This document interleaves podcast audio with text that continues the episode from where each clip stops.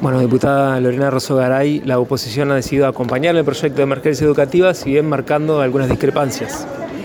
Sí, no, no sé si discrepancia, pero sí cierta contradicción con lo que está pasando a nivel del gobierno nacional.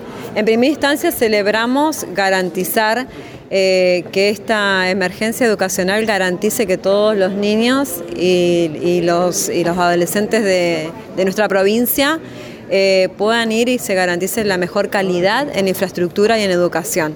Eso compartimos, celebramos esta iniciativa del Poder Ejecutivo pero por otro lado también vemos que ante un mismo espacio político a nivel nacional y también establecido por preocupación por muchos gobernadores, se han recortado los fondos como los de los incentivos docentes, los de los comedores escolares, ciertas compensaciones para garantizar en primera instancia eh, este equilibrio que se necesita para los docentes y garantizar también ciertos programas de educación que, garantizan bueno, la posibilidad de un crecimiento y de una calidad de vida en nuestra provincia. Entonces, por un lado, veíamos y celebramos esta iniciativa porque no hay nada mejor que las escuelas garanticen eh, la mejor infraestructura y la mejor calidad de vida en cuanto a una modificación. Por supuesto que vamos por ahí, pero por otro lado vemos que ¿Habrá sido necesario declarar esta emergencia si, el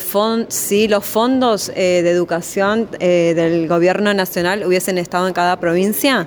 Bueno, me parece que es un mismo espacio político que desde la provincia se está proponiendo declarar la emergencia para garantizar los fondos y por otro lado el mismo espacio político a nivel nacional no estaríamos dando los fondos bajo un mismo criterio, que es el funcionamiento y estamos a inicios de clase para que esto se pueda garantizar. Por el otro lado, este proyecto también eh, incluye lo que tiene que ver con la alfabetización. ¿Se piensa seguir de cerca esa cuestión? ¿Hasta dónde o de qué manera les preocupa esto?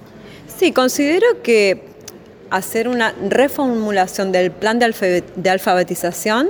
Es una construcción colectiva, es un proceso de lo cual toda la comunidad tiene que estar integrada. Sabemos que no se puede hacer una modificación de un plan de alfabetización de manera urgente aquí ya, sino que tienen que participar todos los actores de la comunidad educativa. Y bueno, sostenemos que ese proceso se tiene que dar, se tiene que dar porque todos entendemos y conocemos que hay puntos en donde realmente se necesita una reformulación y cambios.